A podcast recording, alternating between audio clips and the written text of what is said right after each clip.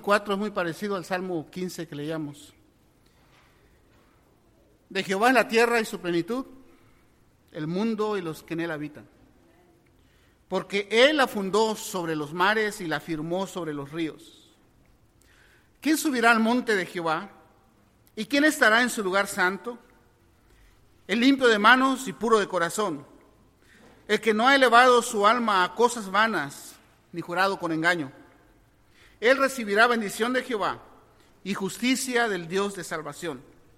Tal es la generación de los que le buscan, de los que buscan tu rostro, oh Dios de Jacob. Alzado puertas vuestras cabezas, y alzaos vosotras puertas eternas, y entrará el Rey de Gloria. ¿Quién es este Rey de Gloria? Jehová, el fuerte y valiente. Jehová, el poderoso en batalla. Alzado puertas vuestras cabezas, y entrará el Rey de Gloria. ¿Quién es este Rey de Gloria? Jehová de los ejércitos. Él es el Rey de la Gloria.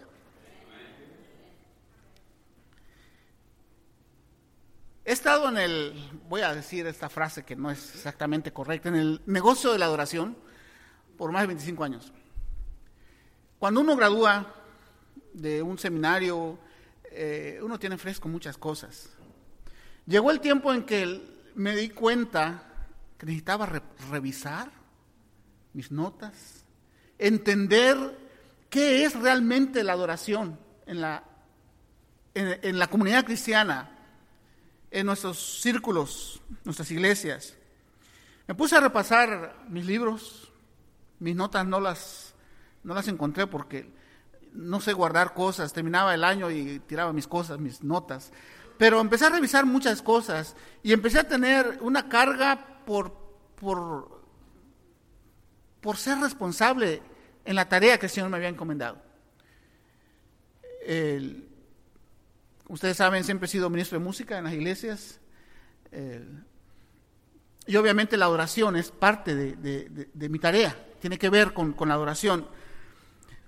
Revisando todo y tratando de encontrar sentido a lo que hacemos, tratar de corregir lo que hacemos mal, tratar de entender exactamente eh, eh, el concepto de adoración, ah, encontré este salmo.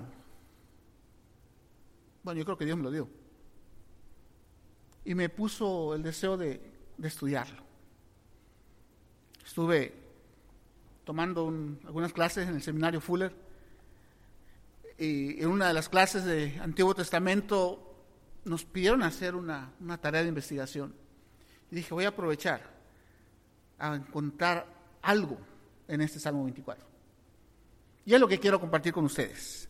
Y puse el título a mi, trabajo que hice como, como investigación, pero como un mensaje para nosotros hoy, Dios en el Salmo 24.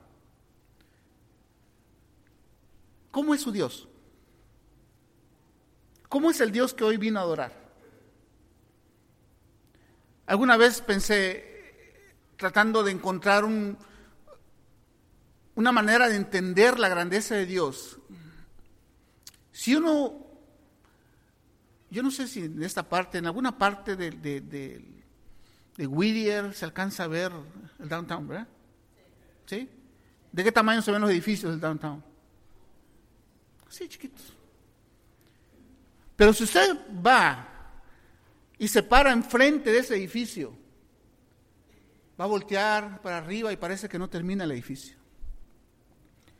Más o menos es una comparación del concepto o la percepción que tenemos de Dios. Mientras más lejos andamos de Dios, creemos que Dios es Diosito.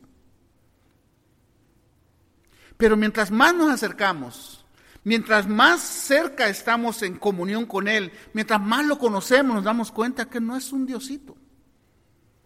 Es un Dios grande, sublime. Alguna vez, bueno, de las primeras veces que yo entré a alguna catedral, y creo que fue en Guadalajara, no grítenos de Guadalajara, por favor.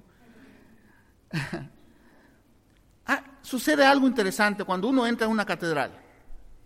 uno se siente chiquito. No lo piensa, no lo razona. Pero uno entra a esas grandes catedrales y uno empieza a hablar así, querido. La grandeza nos hace comportarnos diferente. De pronto empezamos a sentir reverencia en un lugar así grande.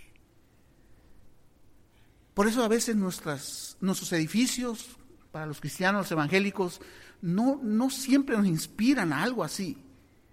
¿Por qué no tenemos la condición económica, verdad, de, de, para construir grandes catedrales? Pero entendemos que la grandeza de Dios produce algo en nosotros que es humillarnos, sentir realmente que somos nada delante de Dios. Ok. Uno de los libros de la Biblia más apreciados por el pueblo cristiano, estoy seguro que es el libro de los Salmos. ¿Para cuántos los salmos son especiales? ¿Qué salmo le gusta? Jehová es mi pastor, nada me faltará. Bienaventurado el varón que anduvo en que no anduvo en consejos de malos, la, la, la, ¿Qué más? Escucha, Señor, mi oración. El que habita la abrigo. Eh, salmos es, es especial. Alzaré mis ojos a los montes. Saben que los salmos son, son bueno, es poesía, es, es música, ah, pero atrás de cada salmo está el, la esencia del ser humano. Es decir, nos podemos identificar perfectamente, lo podemos agarrar como que si fuera mío, como que si David o cualquier salmista lo haya escrito para mí. ¿Verdad? Personalmente, Después de revisar y, reafirmar mis conocimientos y, tratar de entender de parte de Dios eh, respecto a la oración, encontré que era muy bueno usar porciones de salmos en mis servicios o en los servicios de nuestra iglesia. Y me gusta comenzar siempre presentando a ese Dios, a ese Dios grande, sublime, La idea es ayudar al adorador que cuando atraviesa esas puertas, cuando empieza la adoración en la iglesia, sabe a qué Dios vino a adorar. Sabe que está delante de ese Dios poderoso. Ok, yo intentaba encontrar en el Salmo 24 cómo, cómo era ese Dios o qué Dios se refería el salmista. Al hacer el, trabajo de investigación encontré, no revisé muchas versiones, pero por ejemplo la versión 1960, que es la que más nos gusta, habla de Dios como Jehová. La nueva versión internacional, Dios habla hoy, habla de Dios como Señor. La versión, bueno, la traducción, lenguaje actual, cuando se refiere a Dios, dice Dios. Pero en algo están de acuerdo, la mayoría de las versiones, es que el título que le dan a Dios es de Rey de Gloria y Rey del Universo. Y eso es importante. En este salmo es importante referirse a Dios como el Rey de Gloria y Rey del Universo. Ahorita vamos a llegar ahí, al por qué. ¿Quién es el autor del Salmo 24? David. Bueno, hay una creencia que todos los salmos son de David. Ni todos los salmos son de David, así como no todos los proverbios son de Salomón. Pero los estudiosos entienden que hay una porción o una sección del Salmo, especialmente los capítulos 3 al 41, que consideran que son de David. Pero en el lenguaje hebreo los que estudian lingüística, los que estudian las palabras, creen que también la preposición de no necesariamente habla que David lo escribió. Bien puede referirse a su estilo de escritura, bien puede referirse a su linaje, pero en general se cree que el Salmo 24 lo escribió David. Y llegan a la conclusión por varias razones. Vamos a ver. Sobre la autoría del Salmo, uno de los eruditos nota que en general los comentaristas aceptan que este Salmo fue escrito por David. y fue escrito cuando trajeron el arca de la casa de Obed Edom a la ciudad de David, que es Jerusalén. ¿Cuándo fue escrito? ¿Por qué es importante esto? Para ese estudio, ¿verdad? Y dicen que cuando yo predico doy estudios y cuando doy estudio predico. Bueno, así que ustedes decidan qué es. ¿Cuándo se escribió? Se escribió este poema durante el exilio o poco después del exilio y evoca o, recuerda una entrada militar, una entrada de victoria. Y ahorita vamos a regresar al Salmo, vamos a leerlo. Da la idea de que el ejército triunfante viene caminando y entrando a la ciudad. Hay canto, hay algarabía, hay gozo. Ok. Este salmo, si lo queremos clasificar, el Salmo 24, se clasifica como un salmo de alabanza. Y en, en la práctica religiosa del pueblo de Israel, era parte de un acto litúrgico de entrada al templo. ¿Se acuerdan cuando las peregrinaciones del pueblo de Israel viajaba en grupos y venían cantando? Hay una serie de salmos que se llaman salmos de ascensión, gracias. Van subiendo a Jerusalén y mientras van subiendo se van preparando, van cantando, van, van diciéndole a su mente, a sus corazones, a dónde van, a quién van a encontrar. Son salmos de subir al templo, de subir al monte. Es, de eso se trata. Este Salmo 24 lo usaban como un salmo litúrgico. Ah, este salmo presenta al Dios de Israel como el gran rey de gloria. Se le considera parte de los salmos de Sión. Sión es el monte o el lugar donde estaba Jerusalén o donde estaba el templo, que también tiene una importancia muy grande eh, eh, esta simbología. El Salmo 24 en su estructura tiene tres estrofas. Está muy clara las estrofas. La primera es muy corta y expresa en manera de himno el poder creativo de Dios o el señorío de Dios en la creación. Si tienen sus Biblias abiertas, versículo 1 y 2. La segunda estrofa declara que el culto en el monte de Sion, o sea, el culto en el templo de Jerusalén, genera y demanda una conducta intachable. Vamos a ir ahí ahorita, vamos a, ahorita nomás estoy estructurando el salmo. La tercera estrofa se dirige a las puertas eternas o a los portales, que bien puede referirse a las puertas de entrada de la ciudad de Jerusalén, pero también hace una referencia a las puertas celestiales. esta parte es fascinante. Cuando uno empieza a, absorber el salmo, a, comerlo, a, degustar este salmo, uno se encuentra que este salmo va más allá que un hecho histórico o que una costumbre del pueblo Israel para entrar a adorar a Jerusalén, va mucho más allá. Nos lleva al mismo cielo. Vamos a ir para allá. Abrochen sus cinturones. La característica principal del Salmo 24 es adoración. Básicamente lo que en este Salmo 24 hay es adoración. Y lo que hoy hicimos en esta mañana fue adorar a Dios. Gracias, gracias a Dios porque nos permite hacerlo. Los salmos ponen en claro que la adoración comienza con la actividad y presencia divina. Esto es muy importante. Una de las cosas importantes que yo encontré, la adoración no la provocamos nosotros. Por mucho que nos, esforcemos, la adoración la provoca la presencia de Dios y su acción en medio de su pueblo. La adoración es respuesta nuestra a su presencia. Ok, seguimos. La adoración es una respuesta corporativa de la presencia y actividad divina y también es la atmósfera en la cual Dios actúa con libertad. Cuando su iglesia adora, Dios se mueve porque ese es el momento perfecto para que Dios descienda. Eh, el doctor Rodríguez usó una vez una expresión, dice, cuando el pueblo realmente está adorando, parece que nos elevamos. Y parece que el cielo desciende.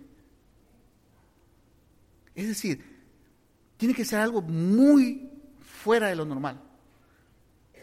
Se vuelve algo sobrenatural porque deja de ser algo terrenal, algo que está en el piso. Dios nos eleva. A veces no queremos bajar de ahí, ¿verdad? A veces el servicio se torna tan hermoso que queremos seguir adorando y adorando y adorando a Dios, porque Dios está ahí. Y cuando estamos cerca de Dios o cuando Dios está cerca de nosotros, es lo mejor que puede pasar. Seguimos. Ahora sí, vamos a ir por las secciones. De la primera, que es versículo 1 y 2, 1 y 2. La sección A dice, el Dios dueño del universo. Uno de los eruditos o, estudiosos de esto escribe que en medio de una cultura politeísta, casi se parece a nuestros tiempos, por eso era importante saber cuándo fue escrito. Fue escrito en un tiempo donde había muchos dioses y algunos de ellos reclamaban ser los creadores. Entonces la importancia de este salmo es la exclusividad divina. De Jehová es, ¿cómo dice? La tierra y su plenitud y, todo. Esa era la, idea del, del, salmista. Era contraatacar las creencias de, su época, de su tiempo. ¿Se acuerdan el, cuando hablamos de las culturas eh, antiguas o los pueblos indígenas, el dios rayo, el dios lluvia. Eh, es no, no, no, no hay tal cosa, dice el salmista. Solo hay un Dios creador de todo. Dios es dueño de todo. La primera gran declaración del poema, dice uno de los estudiosos, es de dominio, de señorío, de autoridad y de poder. De Jehová es la tierra y su plenitud, el mundo y los que en él habitan. Es de él. Nadie más lo ha hecho. Dios lo creó. El Dios bíblico controla las fuerzas del mar y los ríos. El mar y los ríos, en el tiempo que el salmo fue escrito, eran sinónimos de caos. Por eso el salmista menciona, porque Dios la afirmó sobre, no, antes,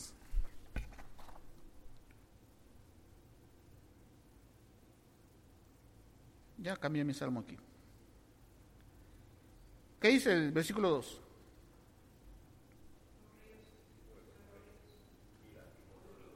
Ajá. ¿Se me congeló esta cosa? Porque Dios la afirmó sobre los mares, dice, ¿no? La fundó sobre los mares y la afirmó sobre los ríos. Es decir, Dios controla el caos. Eso es lo que está diciendo el salmista. Cuando la creencia era que el mar y los ríos eran sinónimo de caos, el salmista dice, no, Dios controla aún el caos. Y es capaz de fundar toda una tierra, tierra firme sobre mares y sobre ríos. Siempre hay más de lo que leemos, ¿verdad? Por eso me fascinó este salmo. El Dios bíblico controla las fuerzas del mar y los ríos que representan el desorden y el caos y crea la tierra para establecer su reino. Porque el salmista habla del rey. Ese es el reino de Dios. Él lo creó, Él la fundó, Él la firmó. Y ese es el rey. Y todo esto está en contraposición a la creencia de ese tiempo, de las muchas divinidades paganas y la pequeñez humana. Un estudioso habla que Dios aparece debidamente respaldado ya en el primer versículo del texto hebreo, del Señor es la tierra, porque ese Dios la fundó. Versículo 3. Y el salmo empieza a agarrar, empieza a agarrar fuego. Empieza a ser cada vez más emocionante. Versículo 3. ¿Alguien lo puede leer?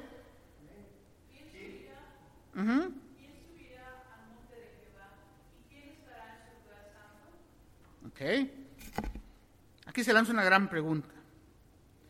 Respecto a la sección de los versículos 3 al 6, un autor comenta que esta sección del Salmo incluye parte de, un, de una liturgia de subida al monte de Sión. Es lo que decíamos hace rato. El monte del Señor o el monte santo. Ahí estaba ubicado el templo. En este monte conocido como Sión no solo era el centro cúltico de gran importancia religiosa, era importante políticamente, era importante económicamente para el pueblo, porque si ustedes recuerdan, los pueblos del Medio Oriente, así como, como el pueblo judío, giran alrededor de, de su religiosidad. Para nosotros la religión es aparte del gobierno, de la política o de la economía. Por eso a veces nos cuesta entender la cultura del pueblo Israel. La cultura del pueblo Israel era teocéntrica, era Dios el centro, era sus creencias controlaban lo demás, su gobierno, su economía. Por eso es importante esto. El monte del Señor es donde está ubicado el templo de Jerusalén. ¿Quién subirá al monte de Sión? Al monte de Jehová.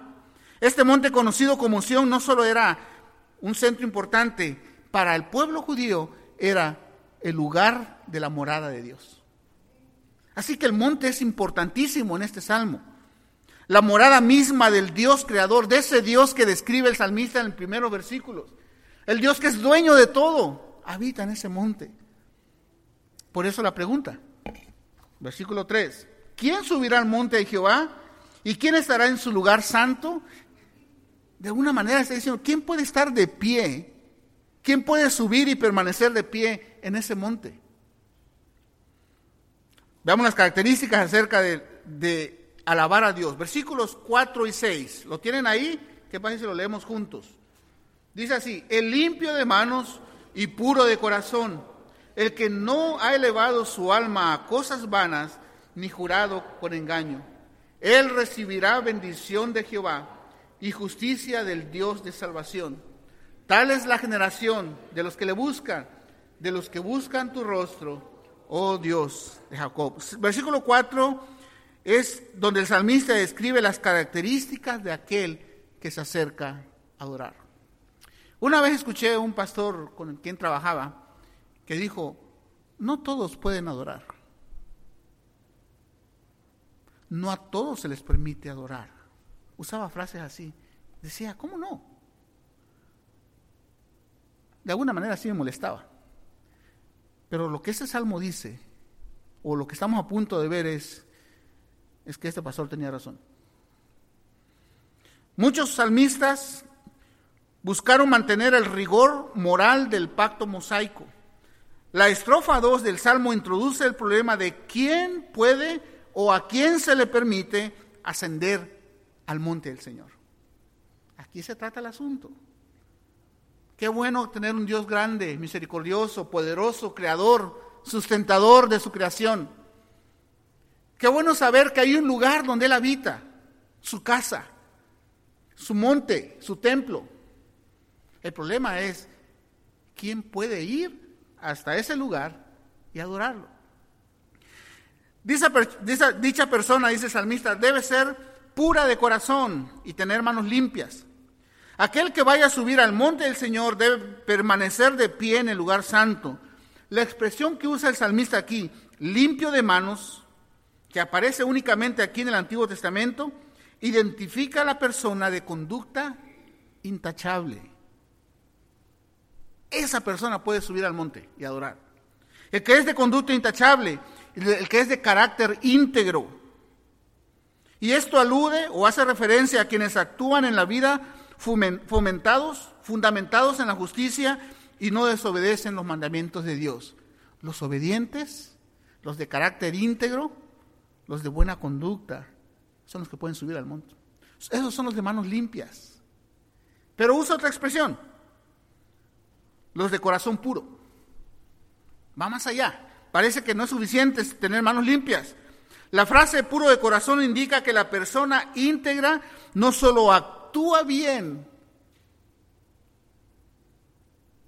y aquí, aquí tenemos algo de problemas a veces. No solo actúa bien, sino que su vida está fundamentada en los principios correctos. Yo muchas veces lo he comentado cuando se trata de, de hablar de, cuando me convertí y todo eso, y yo siempre les digo, yo nací entre el piano y el púlpito. Nací en la casa pastoral. Y yo aprendí a vivir como cristiano. hablaba como cristiano, cantaba como cristiano, testificaba como cristiano, oraba como cristiano, como cristiano, hacía muchas cosas como cristiano, pero no era cristiano. Me da la impresión de que el de manos limpias actúa como alguien íntegro, pero el corazón puro habla más allá. Dice que las reacciones o su comportamiento es así porque algo sucedió en su corazón. ¿Sí? ¿Sí me explico? No solo actúa como, pero es íntegro porque su corazón está fundamentado en lo correcto. Ante los ojos del humano, podemos ver a algunos decir, wow, este hermano estaba adorando. Y nos pueden engañar. Delante de Dios no podemos engañarlo. A Él no. Él sabe perfectamente nuestro corazón, sabe nuestra intención y sabe quiénes somos realmente. Limpio de manos, puro de corazón y luego añade el que no eleva su alma a cosas vanas. En ese tiempo a los dioses falsos se les llamaba vanos o vacíos. ¿Y saben a lo que se refiere aquí? Que Dios es celoso. Él no quiere que le adoremos a Él y a alguien más. O que de, entre semana adoramos a un Dios y el domingo le adoramos a Él. Dios no quiere eso. Dice, a esos yo no los acepto en mi monte. A esos yo no los acepto, no les recibo su adoración.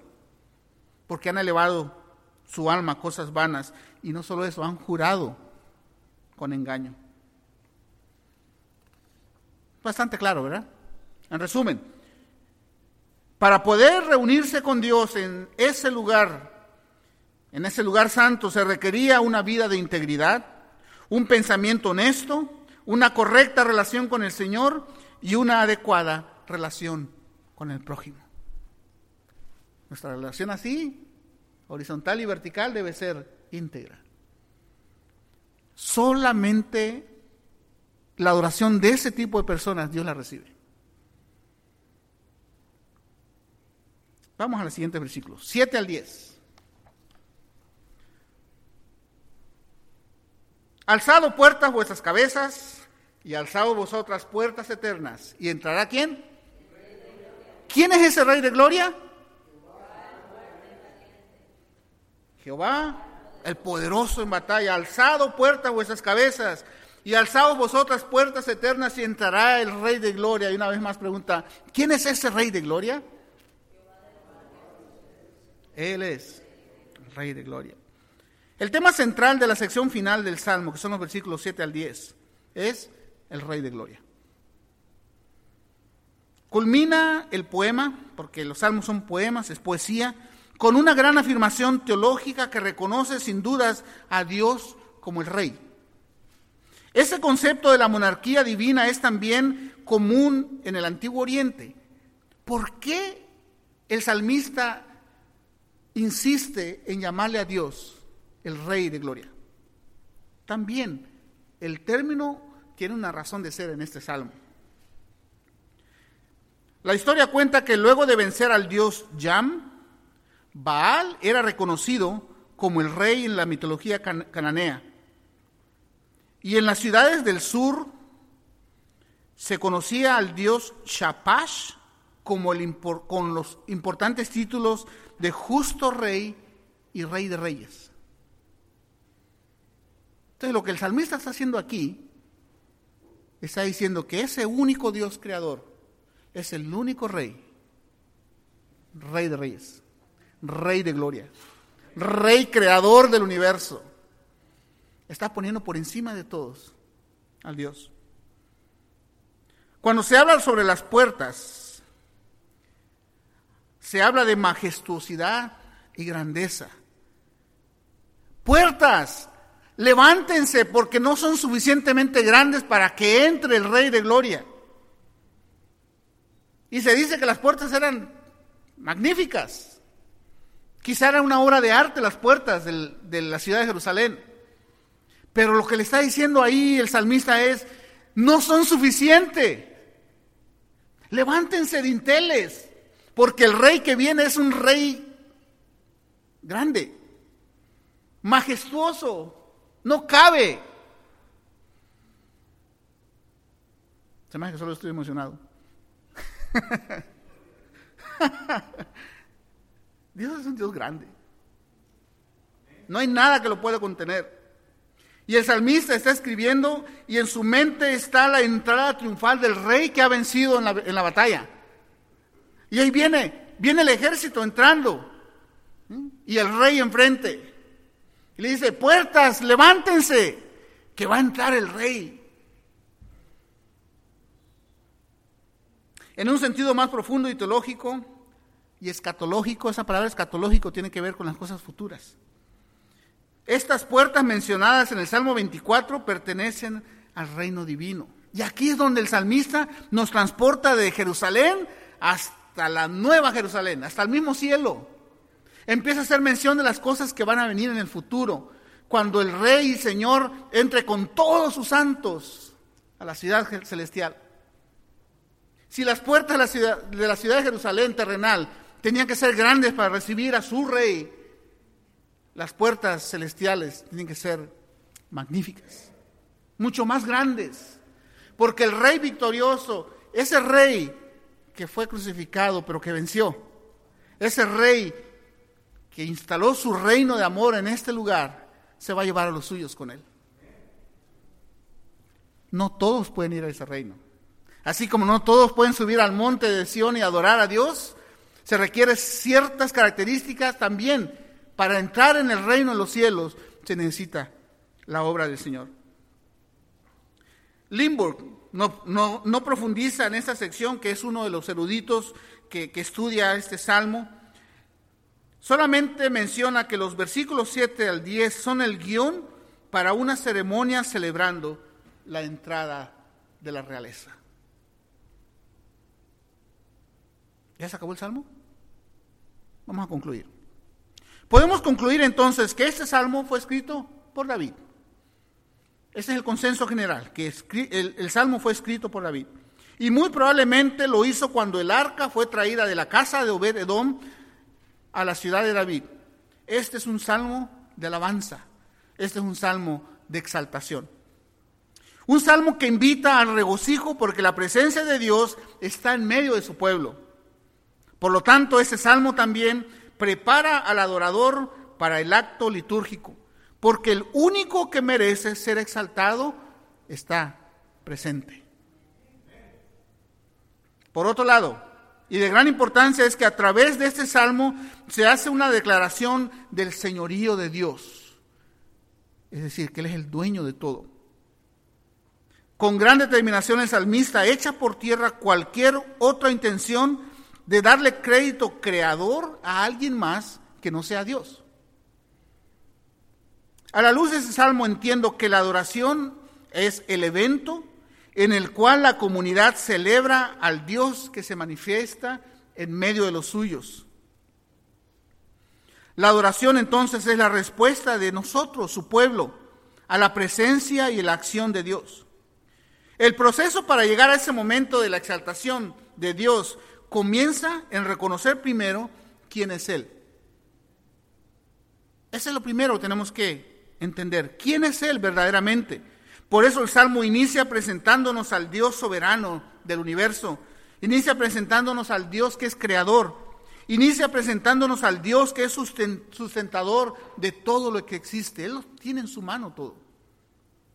Al avanzar en el Salmo nos encontramos con un tema, con el tema del monte de Jehová o usando otros nombres que así aparece en otros salmos, el lugar santo, el monte del Señor, el monte de Sión o el templo de Jerusalén. El monte de Jehová es el lugar de encuentro. Y eso es lo que hacemos cada domingo. Venimos a encontrarnos con nuestro Dios. Es el lugar de encuentro. Es el monte de Jehová porque es ahí donde Dios habita. Hoy no tenemos que ir al monte de Jerusalén.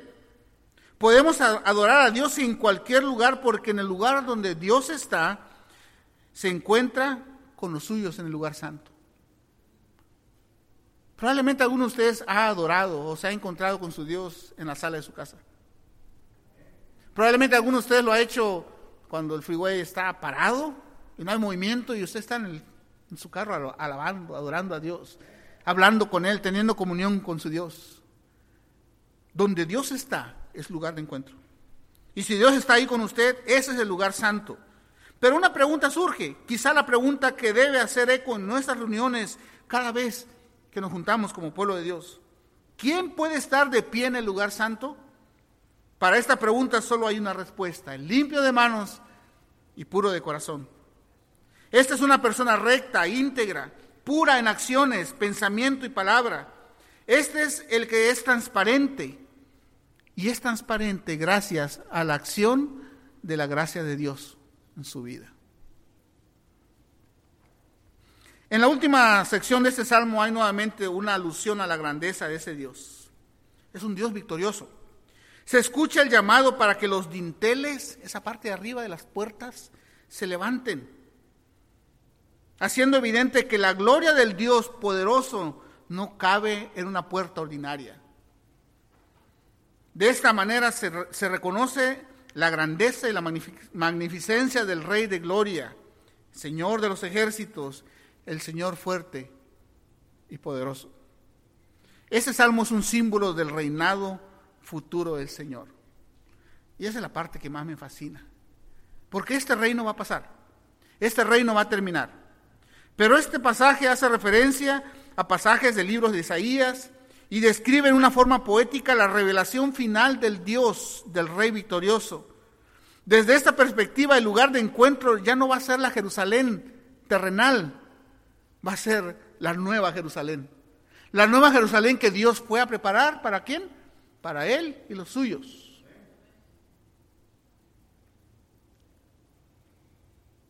En este salmo Dios está manifestado como el dueño y creador de todo lo que existe y por lo tanto es el único que merece adoración. Cuando yo leí este salmo, después de entenderlo, lo, leí diferente. De Jehová es la tierra y su plenitud, el mundo y todo lo que en él habita. Usted le pertenece a Dios. Yo le pertenezco a Dios. Dios me creó, Dios nos creó. ¿Con qué propósito? De honrarle. Ahora entendemos, entendemos que el pecado entró desde el principio y somos una raza caída hasta que Dios, a través de su Hijo Jesucristo y la obra del Espíritu Santo, nos hace nuevos. ¿Verdad? De Jehová es la tierra de su plenitud, el mundo y los que en él habitan, porque Él la fundó sobre los mares y la firmó sobre los ríos. ¿Quién subirá al monte de Jehová? ¿Y quién estará en su lugar santo? El limpio de manos, puro de corazón, el que no ha elevado su alma a cosas vanas ni jurado con engaño. Ese recibirá bendición de Jehová. Y luego viene la parte más hermosa. Alzaos, oh puertas, vuestras cabezas, y alzaos vosotras puertas eternas y entrará el Rey de Gloria. ¿Quién es ese Rey de Gloria? Es tu Dios y es mi Dios. Dios magnífico.